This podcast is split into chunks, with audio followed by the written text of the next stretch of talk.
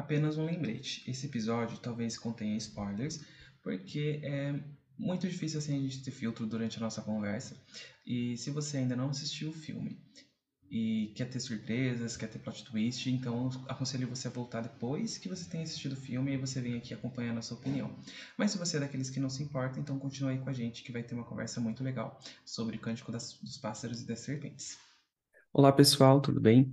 Sou Paulo Pontes, sou o host aqui do Pod Pontes e hoje a gente vai conversar sobre um assunto que se iniciou, na verdade, lá no episódio 7, quando a gente estava conversando sobre a saturação dos live actions, se o mercado de Hollywood estava tendo uh, alguma espécie de crise criativa.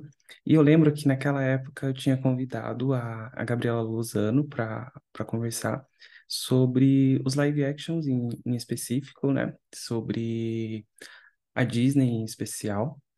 E eu prometi no final daquele episódio que quando a gente assistisse a Cantiga dos Pássaros e Serpentes, que estava prometido para ser lançado ainda esse ano, eu ia chamar ela de volta para a gente conversar sobre é, a saga dos Jogos Vorazes e falar também agora né, sobre a, a importância dos prequels. Então, o que, que são os prequels? Eles são obras, né? Pode ser tanto de filme quanto de série, de livros, até mesmo de jogos, né? Eles acontecem antes da, da obra original. Então a gente tem um, um ótimo exemplo que é esse da Cantiga dos Pássaros e das Serpentes, que a gente vai discutir hoje. É, se tinha essa necessidade de ter também, a gente ama fazer essa, esse julgamento, de ter esse filme, se não tinha, é, se vale a pena, eu acho que ainda está nos cinemas, é, se vale a pena você assistir, se vale a pena você esperar nos streamings, ou se não vale a pena, se é uma perca de tempo. E eu trouxe de volta, conforme prometido, a Gabriela. Então, Gabi, dá um oi aí pro pessoal. Oi, pessoal. Voltei. Ela voltou. É... Assim, você quer fazer uma breve apresentação novamente para quem talvez tenha perdido o episódio 7? Também tem um bom tempo já, né? Tem aí uns sete meses, oito quase. Nossa, faz tempo. Bom, meu nome é Gabriela, sou engenheira química, é, trabalhei junto com o Paulo, daí veio a nossa dupla apocalíptica, e cá estou eu novamente para macetar mais uma vez. E a, é engraçado que o povo gosta de, de quando a gente maceta, né? Porque o, o episódio que você participou foi o que teve mais visualizações esse ano na plataforma do, do Spotify. E eu já tive lá minha retrospectiva. E esse foi um dos mais ouvidos, porque o pessoal gosta quando a gente fala a verdade, né? Ah, fico feliz que a minha contribuição para o podcast foi o episódio mais escutado. A nossa voz não será silenciada. Jamais.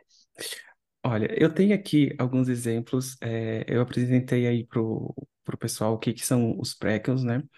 Você tem, assim, algum prequel que vem na sua mente que é o seu favorito, que tinha muita é, necessidade, que você sentia essa falta?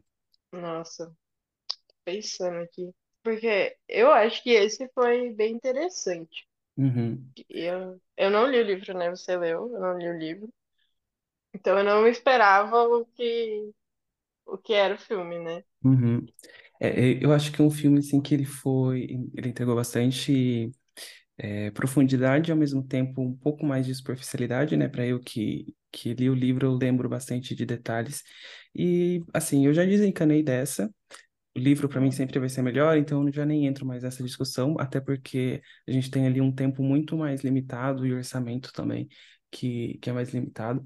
E saiu, não sei se você viu recentemente essa, essa info, vazou que a primeira versão do filme ia ter 3 horas e 40 minutos, e já rolou, assim, petição, é, tinha mais de 30 mil é, assinaturas para que eles liberassem essa versão na plataforma de, de streamings. Porque é, um, é uma história Uhum, muito, muito longa, né? A gente vai falar depois um pouco mais sobre os, os atos, a forma que eles dividiram. Eu acho que funcionou bastante ali pro, pro filme, mas eu tenho aqui, por exemplo, o, eu separei quatro exemplos que, que são fáceis para o pessoal de casa assimilar ou, ou melhor os prequels.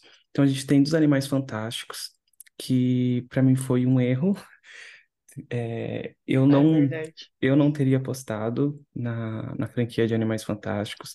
Eu assisto porque eu sou, porque eu gosto bastante, mas é algo que eu acho que já poderia parar, né? Três filmes foi assim algo muito desnecessário. Não acho que tinha necessidade de tudo isso. E a gente tem também o Wonka, que tá aí agora nos cinemas, saiu perto do Natal. Ah, a gente teve a Casa do Dragão. Você assistiu Game of Thrones? Não, mas eu Não. sei que tem a série do A Casa do da Casa Dragão, do né? Dragão. É, e aí também tem os Minions 2 que tratam da origem do Gru. Esse, assim, é, eu gosto bastante do, dos Minions e eu acho que esse foi realmente, foi realmente algo importante de ter. Eu ainda não vi, confesso, Minions 2. Animais Fantásticos. Eu acho que podia ter parado no primeiro. Eu acho que, que o primeiro é bom, mas depois vai perder na mão. E tentam explicar a história do Dumbledore e não, não rola muito, eu acho. Acho que tinha muito a desenvolver e entregou nada, sabe? Uhum. Não, não Eu deu acho, certo. eu acho até que eles nem iam focar tanto no Dumbledore, mas eu acho que eles meio que pegaram o peso do nome dele, ali a partir da segunda, principalmente, para ver se davam um fôlego assim na, na franquia. E pra mim não pegou, viu? Eu acho que a... conheço mais Eu que não haters do rolou. que do que fãs dessa parte. O Wonka, você pretende assistir em algum momento? Então, eu queria muito, mas estão falando muito mal. Eu tô vendo vários comentários negativos. Uhum, Mas é um filme que eu tava esperando muito pra sair. Só que a hora que saiu, eu fiquei com pé atrás pelos comentários que saíram. uhum. Eu vi assim que o Wonka ele tem uma produção musical muito grande, porém não chega a ser um filme musical. É, Eu, o, o Timothy, ele, ele gosta de cantar, faz lá os, os, os, freela, os dele, e eu tô curioso para ver a performance dele ne- nesse filme. Eu quero, é um filme que eu quero ver se eu consigo assistir ainda. É, provavelmente não vai ser durante esse ano, né? Mas eu acho que até a metade de janeiro ainda continua aí em cartaz, né? Hum, provavelmente. E aí, pegando essa ponte aí que a gente estava comentando do, da Cantiga dos Pássaros e das Serpentes, ele é um filme que foi lançado, né, em 15 de novembro. Eu não, a gente não conseguiu ir na semana de estreia, eu e a Gabi a gente foi ver juntos, porque eu tinha tinha um outro evento nessa semana, mas aí a gente foi, acho que na ainda dentro de novembro mesmo, a gente foi assistir esse filme. É um filme assim que ele já passou dos 300 milhões de, de arrecadação, então já pagou o investimento. E é daí que a gente vê o porquê, a primeira resposta, né? Antes mesmo de perguntar por que que tem os prequels, a gente já tem a resposta. Então, 300 milhões para um filme que ali é, não teve tanta divulgação conforme esperado, né? Pela, pela greve ali dos roteiristas ainda. E conseguiu tudo isso, porque é uma franquia muito renomada, né? Então, para o bem ou para o mal, eles conseguiram embolsar ali mais 300 milhões de, de dólares. E tem ali a direção do Francis Lawrence, pelo que eu apurei, ele não é parente da, da Jennifer, a nossa eterna Katniss. Ahn, e é um filme que trata ali do início do, dos Jogos Vorazes. Não exatamente o início, porque ele já se ambienta no décimo jo jogos, no décimo jogo. Então, ele conta a história de como surgiu, a gente já tinha esse, esse início, né? Os primeiros livros você chegou a ler? Da, Não, dos Jogos Vorazes mesmo? Tá. Só vi Então, o filme. Tá. E ali no filme mesmo eles citam, né, por que que existem os jogos, é, devido à, à guerra que teve entre as, entre os distritos, e aí como uma maneira de, de controlar os distritos, a capital teve essa ideia, é, de criar os jogos, e ele é transmitido por toda a, a Panem, transmitido ali para todo o, país, e a partir do décimo, até o décimo jogo, eh, tinha uma dinâmica que já estava perdendo a graça, né? E aí eles resolveram fazer algumas modificações de, de início nesse jogo, inclusive a participação dos próprios membros da capital, não como ah, participantes eh, dos jogos, mas como mentores. E é ali que, que acontece a grande história. A gente vê uma, um desenvolvimento do, do Snow, que ele queria muito, ele precisava, na verdade, tirar ali a, a família dele de, de um estado do limbo que eles estavam depois da, da guerra. O pai dele morreu na guerra e eles tinham apenas o prestígio do nome como, é, como herança, né? Eles não tinham mais dinheiro. E aí que entra a primeira personagem que eu queria com- comentar com você, que é Tigres. Tigres, Uhum. Tigres, que é a prima dele ali. A gente vê que eles têm uma relação bem próxima, né? Quase que como irmãos, eu diria. Irmãos. Uhum. Sim. E eu lembro que eu tava, eu reassisti todos os filmes antes de, de assistir o filme novo. E a pessoa que ajuda a Katniss, uma das pessoas, né, que ajuda a Katniss ali no, no final de Jogos Vorazes a Esperança, é a Tigris. Ela abriga a Katniss, eu não sei se você lembra dessa cena. Eu esqueci absolutamente que eles tinham um grau assim de, de parentesco, de vivência. E aí, quando eu vi a Tigris ali na, na Esperança de novo, lembrei dessa parte. Falei assim, nossa, mas eu tenho certeza que ela era parente dele. E aí a gente percebe o tanto que não deve ter mudado nesses 65 anos, né? Que foi entre o décimo jogo e a e o jogo que a Katniss participa, que, que levou aí a, a Tigres, que era irm- irmã praticamente dele, ali no, no início da, da, da saga, a virar praticamente uma aliada para destruir ele, né? E, assim, da Tigres, o que, que você tem a comentar sobre, sobre ela, sobre a atuação da atriz, que é mega renomada também? Eu lembro, no, no filme da Esperança, eu lembro dela falar que ela era alguém que tinha sido é, usado e jogado fora. Uhum, Mas eu não sabia que eles eram parentes, porque eu não li o livro. Então eu, eu lembrava dela falar isso, e aí a hora que começou o filme, que a gente até comentou na hora que eles eram parentes, né? uhum, E que era dessa cena. Eu, eu acho que, é, que ela revela muito, né, a maldade do Snow e por que que ao longo dos anos ele foi ficando cada vez mais sozinho. uhum. E eu acho que ela é, é a parente mais sensata, tirando a a avó que, que maceta a cada cinco segundos, mas eu acho que ela é a parte mais sensata da família. Uhum, Então, ter esse comentário lá na frente, eu acho que mostra que eles em algum momento tiveram um atrito. sim. E ela, é, assim, no, no filme, não a gente não tem essa profundidade da personagem, mas no livro dá a entender que ela se prostituía para conseguir manter ali o, o, a família dela viva, inclusive para Uhum. grande para conseguir a roupa que ele usa no, nessa na cerimônia que, de formatura dele. É ela que consegue essa, essa roupa, e aí a gente fica meio implícito que foi a base de prostituição que ela conseguiu essa, essa roupa para ele. É, a gente tem, assim, N personagens, eu não vou, embora eu queira, né? É, a gente não vai conseguir falar de todos, mas eu peguei uma, um fio aqui do arroba The Hunger Games Bra, E eu vou deixar para vocês aqui o link ah, na descrição do episódio dessa thread, desse fio. e que eles fizeram, assim, um, um resuminho de alguns pontos, e aí a gente vai comentando por cima, tá? Uhum. É, os mentores eu já comentei, né, que eles não existiam, então para quem ainda não assistiu ou vai assistir, é, os mentores eles são introduzidos ali nessa, nessa parte da, da história, porque o, o, a participação da capital, a capital já não tinha mais interesse, e assim, por que que era importante o pessoal ter esse interesse em assistir os jogos?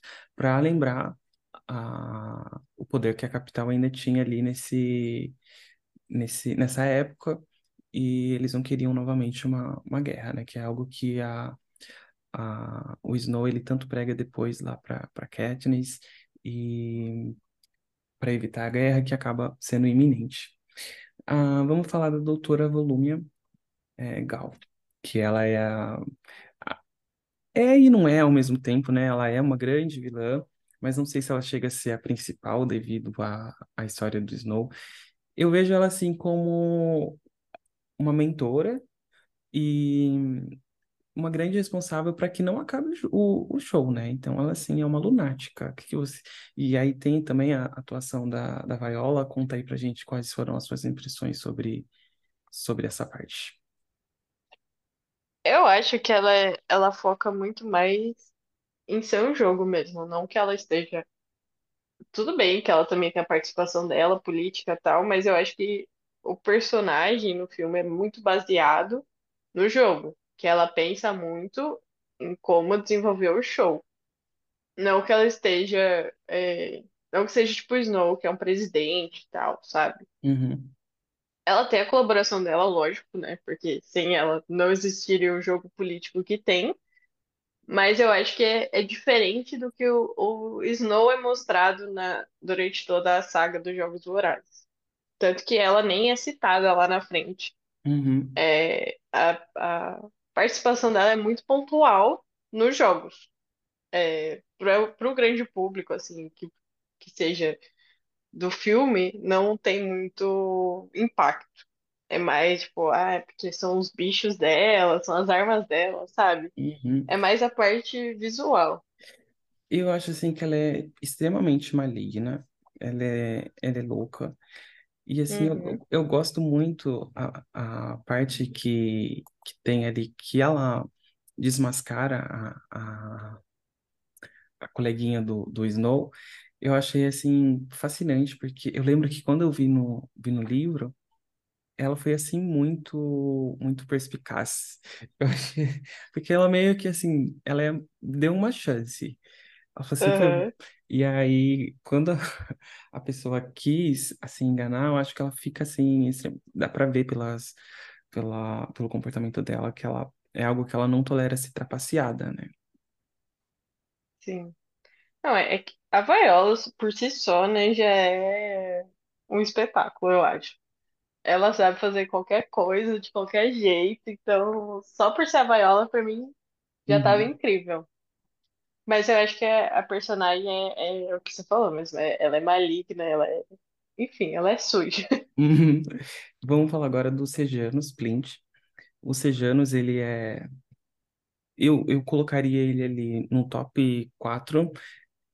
Eu oscilaria ele entre a, a terceira e a quarta pessoa mais importante da história. Mas ele, assim, ele é essencial para o desenvolvimento da, da história. Eu- É um personagem que ele me cativa bastante, principalmente porque ele quer fazer alguma coisa, ele quer fazer alguma mudança, porém ele faz, escolhe tudo da maneira errada, principalmente Uhum, é, os aliados que, que ele tem, né? Então ele cai muito nesse jogo do- de que o, o Snow é amigo dele.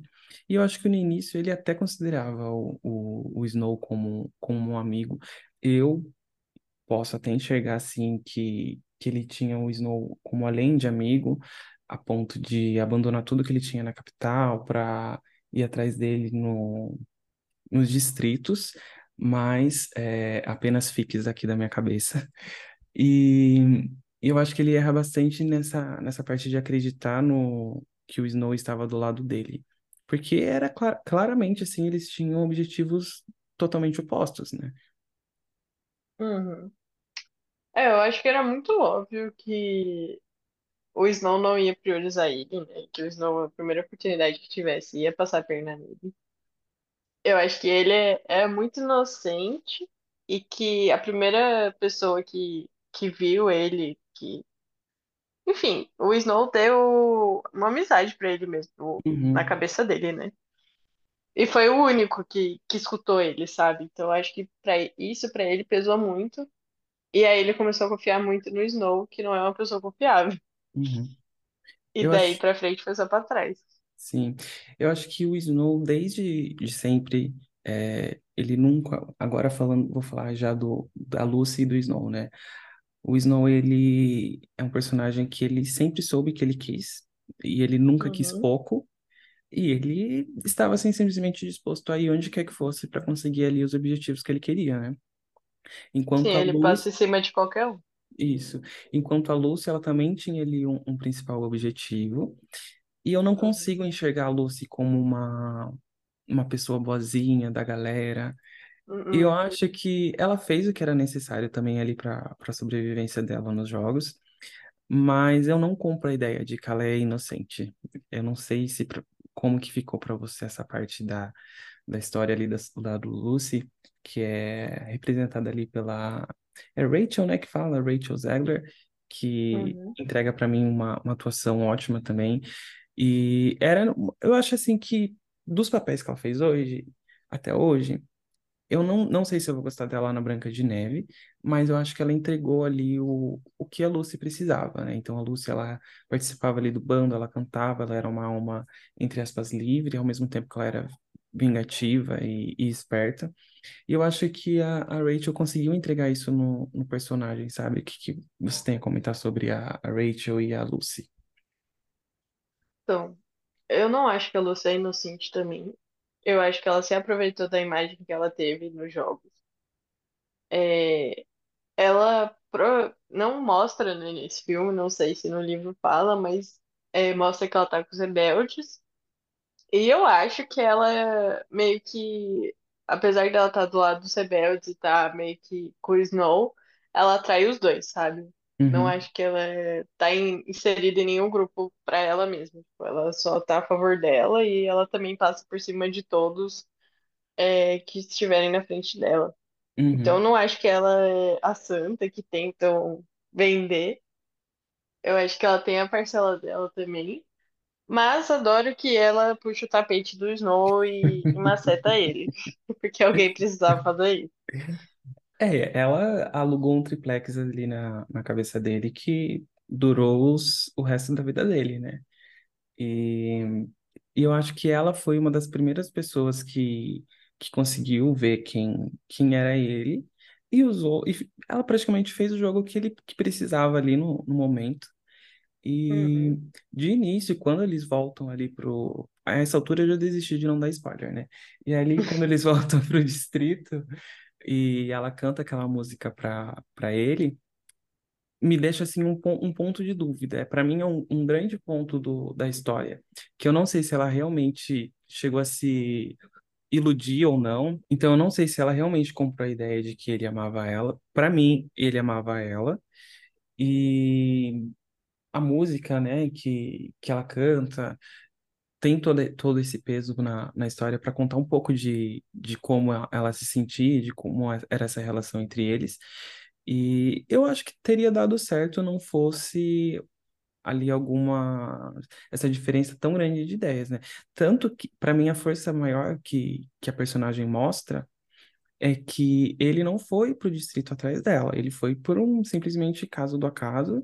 E aí ele gasta o pouco que ele tem para ser enviado para lá, então eu entendo ali a mente dele, já que é para sofrer, então que seja ali no, no dando uma última tentativa pro amor deles. E aí quando ele mas ela não tinha essa essa esperança, eu acho, de encontrar ele novamente, né? Ele já eu percebo que ele já tinha bastante essa essa esperança de encontrar ela. E aí ela, para mim, ela manipula ele. Ali de da parte 3 é, o filme se torna assim muito sobre ela também, né? Uhum. E quando ela convence ele a abandonar tudo, tipo, algo que o Sejanos não chegou nem perto. Ela convence ele de, de abandonar meio que tudo para ir com ela para um, um lugar nenhum. Então, ele saiu da cidade, ele tinha desistido de todo o poder de que ele tinha na cabeça dele de que ia conquistar, de pra- praticamente deixou a família de lado, tudo para ir atrás desse amor. Olha só que, que romântico, né? E eu acho que essa traição foi muito forte para ele, para ele conseguir assim superar e, e ir adiante, sabe? É, eu acho que em algum momento os dois se gostaram, mas claramente ele gostava muito mais do que ela. E eu acho que nunca iria dar certo, tipo, mesmo que no mundo que eles realmente fugissem e tal, porque o ego dos dois é infladíssimo, né? Uhum, Então, uma hora ou outra, um ia ter que vencer, um ia ter que ser estrela, então eles iam se largar de qualquer forma. sim. Mas ainda acredito que o meu grande plot twist da saga inteira seria se a Katniss fosse descendente da Lucy. E eu bato nessa, tecla até o fim, que pra mim seria o melhor plot de todos, a destruição do Snow ter vindo da Lucy. Uhum. Eu acho que o, assim, por ela ter, ao que tudo indica, né, o filme ele não, nem o filme, nem o livro, somente a a Collins pode pode nos dizer, mas eu acho que ali naquele momento ela foge para o Distrito 13. né? Ela Uhum. simplesmente desaparece. Para mim, a autora, muita gente. É, é um filme assim, uma história meio 880, né? Tem gente que, que gosta ou não. Mas eu comprei muito a ideia desse, desse prequel. E eu acho que é extremamente necessário a gente saber o que aconteceu com a Lucy. A gente tem que precisa de assim de uma de um mapa cronológico da, da árvore genealógica ali da Katniss. Katniss, porque com certeza vai vai ter tanto que é, ali tem a parte que eles vão lá no lago, né? E eu acho assim Uhum. é, até me, me arrepia porque é muito muito inteligente, né, a, a autora. E ali eles descobrem a planta da. É a Prim, não é? Ou é a Katniss mesmo? É a Katniss, né? Porque a Prim Acho que é também é um. Katniss. É, a Prim também é uma planta. Então, assim, eu fico imaginando é, depois o Snow lá na frente, é, tendo que, que conviver com tudo isso 65 anos depois. E é muito Uhum. Olha, é, é perigoso o que eu vou dizer, porém é compreensível o ódio que ele tem da Katniss. Porque, assim, tudo nela lembra o, a Lucy. Eu acho praticamente impossível que elas não tenham nenhum tipo de ligação, porque, assim, o, o Até a triplex. música que a, a Lucy canta, depois a Katniss canta na, no Uhum. filme. Que é a música que tá a revolução, né, da destruição ali do, do. Uhum. E a, vamos falar assim de, de um modo geral do, do, do filme, o que, que você achou da produção, das músicas? Eu sei que você não é muito musical, Não sou mas nada. sim, mas depois eu tava analisando, porque eu mesmo fui sem imaginar Eu nem lembrava que tinha essa, as músicas. Mas assim, tava muito óbvio, tava na nossa cara, né? Porque o nome do filme é A Cantiga dos Pássaros Uhum. das Serpentes. Então, assim. Não tinha como não ter música. Eu gostei, eu acho que era necessário, porque nos Jogos Vorazes sempre ficou essa do quem é Snow, por que que ele fez isso? Por que que hoje o Snow é o que o Snow era dentro da, dos Jogos Vorazes, né? Uhum, Então eu acho que é- era um, um investimento muito necessário pra gente saber qual era o passado dele e por que que ele é uma pessoa tão amarga. Mas acho que tinha que ter uma continuação desse filme que saiu agora. uhum, Justamente pra definir, tipo, se a Lucy tem ou não tem a ver com a Katniss. Como que, que o Snow chegou realmente a ser o presidente e virou o uhum. escroto de sempre. É, são É, Eu acho que é. 65 anos, assim, que dá pra trabalhar muito bem, É, né? sim. Mas não tem nem livro, né? Que foi o que você me contou. Foi, foi. E do ritmo, assim, se do, tiver, do filme? do quê? Você acha que, que deu para explorar bem? Ou você sentiu falta, assim, de, de alguma ponta? Tô perguntando porque eu sei que você, para mim ficou várias Aham. pontas, mas como eu já tinha lido o livro, acaba que, que elas meio que se fecham, né? Mas para você que, que teve essa percepção só do, do filme, é, é importante a gente saber se para você ficou um filme fechado, das pontas que foram abertas, exceto essa do, da continuação do Snow, ou não. Um exemplo, por exemplo é essa parte do da moça que, que enfia lá as mãos na, no serpentário, né? No livro ele é descrito, a gente sabe que ela não morre, mas ela simplesmente sumiu do filme, ninguém nunca ouviu falar, né? Só fala que ela tá com gripe muito forte no hospital. Tipo. Então, eu acho que no filme faltam algumas explicações. Acho que tinha margem pra durar mais tempo, sim. Então, se, se lançar a versão estendida, eu assistiria no streaming. Não pagaria, mas eu assistiria no Uhum, streaming. E eu acho que faltou um pouco. Eu acho que podiam ser dois filmes para explicar mais. uhum. É, o, o filme ele é assim, para quem ainda não assistiu ou não lembra, porque já tem um tempinho que saiu, mas ele é dividido meio que em três atos, né? É, o mentor, o troféu e aí depois essa, essa parte final. Eu acho que seria muito arriscado, olhando assim para um lado um pouco mais de marketing. Eu acho que seria Uhum. assim muito arriscado você dividir o filme em dois. Eu entendo o que eles fizeram, não concordo, porque eu queria que tivesse assim uma, uma um desenrolar um pouco mais suave das histórias. Mas eu entendo que é um, era muito arriscado você lançar assim dois filmes de, de algo que estava muito consolidado, porque se não desse certo, ia ser assim pior ainda, né? Ia ser um mico. Sim. Iam ser dois filmes pra, pra pagar. Uhum. E podia ser que nem tivesse a, a sequência, né? Então, é, eu acho que, assim, de um ponto de vista mercadológico, eles acertaram em fazer um filme só. E agora eu acho que não depende nem da produção de Hollywood em si, né? Depende, sim, do, do que o, o, a autora mesmo vai, a Suzane vai, vai trazer ou não, né? Se ela trouxer um outro livro, quem sabe daqui a alguns dois, três anos a gente tenha, tenha uma volta. Ou também, não sei, porque a Rachel, para mim, ela tá crescendo tanto que eu não sei se as produções dela vão ser justificáveis assim daqui a uns 3, 4 anos, sabe? Eu acho que ela vai estar uma atriz assim Uhum. muito cara para voltar, então são assim vários várias camadas que eu que eu Ah, mas se você pensar, usaram a Viola, né? Que deve ser bem cara pra É, pagar. é, é, você tem um ponto. E eu acho que Justificando uma protagonista, eu acho que uhum. E eu acho, pagariam. e eu acho que ela não precisaria voltar. A Viola, por exemplo, já não precisaria voltar, né? Eu acho que a história Não. dela ali ficou bem fechada. Mas o, os dois precisam voltar. Eu, assim, sinto necessidade de saber mais. E eu quero que venha o desenrolar da história do que houve com os Sejanos e com o, Snow, porque tenho certeza que eles tiveram um, um romance.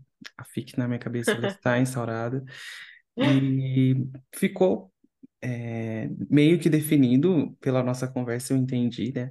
Que você acha que os prequels é, eles são é, relevantes para a gente compreender um pouco mais, né, da, da história dos personagens anteriores. Eu concordo também. Assim, é importante a gente saber que não é algo necessário. Não que a gente Uhum. precisasse saber, mas ao mesmo tempo a gente não sabia que precisava até a gente até eles serem Até a lançados, gente né? ver. Aham. É uma coisa assim que, que eu sinto que tem mais espaço hoje em dia para várias histórias. Eu só temo mesmo para que não vire tipo uma, uma coisa muito fora do- da casinha, igual virou Animais Fantásticos, né? Sim. É. Eu acho que mais um é tá bom, sabe? Não precisa também ficar inventando muita moda. A gente só quer saber qual é a relação que eles têm no futuro. O resto não precisa. Pode descartar. Tá. E assim, é, a gente está quase chegando a- ao final. Eu quero, quero saber primeiro a sua nota pro, pro filme, se você... Lembrando assim que a, a escala aqui do Pod Pontes funciona de 5, que você voltaria a ver várias vezes, e que zero Uhum. você não assistiria de jeito nenhum mais. Tá, eu daria nota 4. 4, por É. quê? Eu quero justificativa, porque não é 5.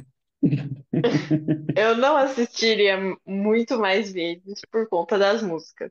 Ah, tá. Ter muita música me pega muito. E eu já tava irritada da primeira vez. Então, assim, eu assisti mais duas vezes mais e é isso. Não, não conseguiria mais do que isso, porque as músicas iam começar a me irritar num ponto que eu ia começar a ter raiva do filme. Mesmo que seja um filme ruim. Só que eu acho que pesaram a mão na quantidade de músicas. Entendi.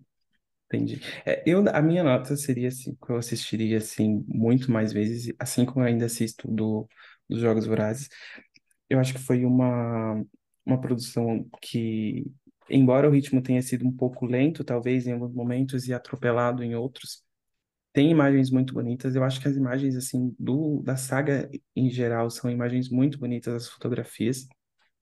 Uhum. E a sua nota, ela tá quase condizente. Eu peguei aqui por cima, a do Adoro Cinema deu 3,5, o Omelete deu 3, e o, o Rotten Tomatoes deu 64%. Então, assim, passou longe de ser uma unanimidade, né, de, de que todo mundo gostou, mas também tá ali numa média de, ai, ok, é aceitável, Uhum. né, porque a, a franquia é muito, muito forte, então eu acho que eu achei que seria difícil mesmo eles superarem o, o que foi Jogos Vorazes, né? Era quase que impossível. E eles realmente não superaram, mas entregaram ali, fizeram assim, o que foi o que deu, É, foi na média. foi o que deu. E assim, tem duas frases para a gente finalizar de vez agora no, no filme que eu gosto, que é a, a o trocadilho que eles fazem, né, em português, que fica que a neve sempre cai por cima. E aí do inglês o Neve Snow, que é o nome dele, que eu acho Uhum. que, que fecha bastante o meio que se fosse o, o lema da família dele, eu acho, né? Eu acho que ele foi inserido nesse, nesse ponto de que ah, nós somos os, os Snows, né? E Sim. que, que eu acho que ele se apega nisso durante o filme para para não, não desfalecer de vez. E aí, por fim, eu quero que você finalize aí falando sobre a, a grande a grande frase do filme que, que gira em torno que é são as coisas que mais amamos que nos destroem. O que, que você tem a dizer aí sobre essa essa reflexão do, do Snow? Eu acho que é, que é muito verdade. Porque você cria muita expectativa com o que você gosta. Então você não espera que aquilo vai te decepcionar em algum momento.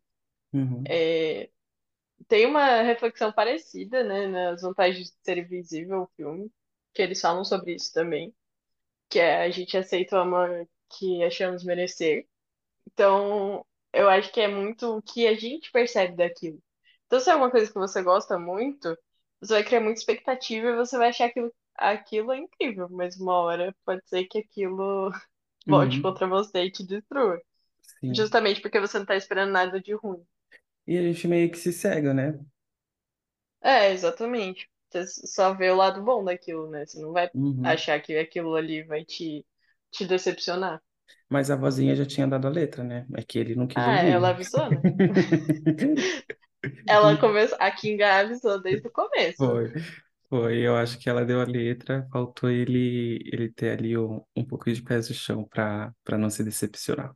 Mas ok, Gabi, eu quero agradecer essa, essa presença nesse episódio que vai ser o último do, do ano aqui no, no Pod Pontes. A gente está finalizando aí 2023. Quero desejar para você, um, para sua família, um, um ano incrível 2024, com, com muito mais entretenimento de qualidade aí para gente, que, que a gente possa falar bastante sobre é, outras coisas, né? A gente está assistindo aí algumas coisas em comum que, que eu sei. Então fala aí pessoal o que que você está Uhum. assistindo, deixa alguma recomendação e despedida. Ah, eu quero agradecer pelo, por me chamar de novo. Adoro ser convidada para macetar os outros. É, a gente tá assistindo, eu e você, né? Agora no momento estamos Uhum, assistindo Percy Jackson. Por enquanto estamos gostando. É, tá bem no começo ainda, né? Então uhum, não vamos gerar muita expectativa também pra gente sim. não ser tombado. Mas é, é uma coisa que a gente pode conversar também no futuro. É, não estou vendo muita série ultimamente, estou meio sem tempo, mas estou vendo é, Sex Education, que eu gosto bastante, e é a última temporada. Saiu tem tempo, mas eu ainda não assisti. Então eu tô no meio da, da temporada e depois eu posso comentar também. É isso, amigo. Muito obrigada. Desejo tudo em dobro pra você. Você merece muito sucesso e sabe que eu sou fã número um do seu podcast. E quero desejar para todos vocês aí um feliz ano novo. Para você que, que curtiu o episódio, seja lá qual seja a plataforma que você esteja assistindo, dá um curtir, é, comenta o que, que vocês acharam do episódio. Sigam a gente aí nas redes sociais, então as minhas redes é Prince Pontes, o da Gabriela é Gabi Underline L Souza no Instagram. E a gente também tá lá no, no LinkedIn, é, procura lá por Paulo Pontes ou por Gabriela Lozano de Souza. E vem com a gente para esse novo ano que será incrível. Obrigado, Gabi. Obrigado, pessoal. Até mais. Beijo.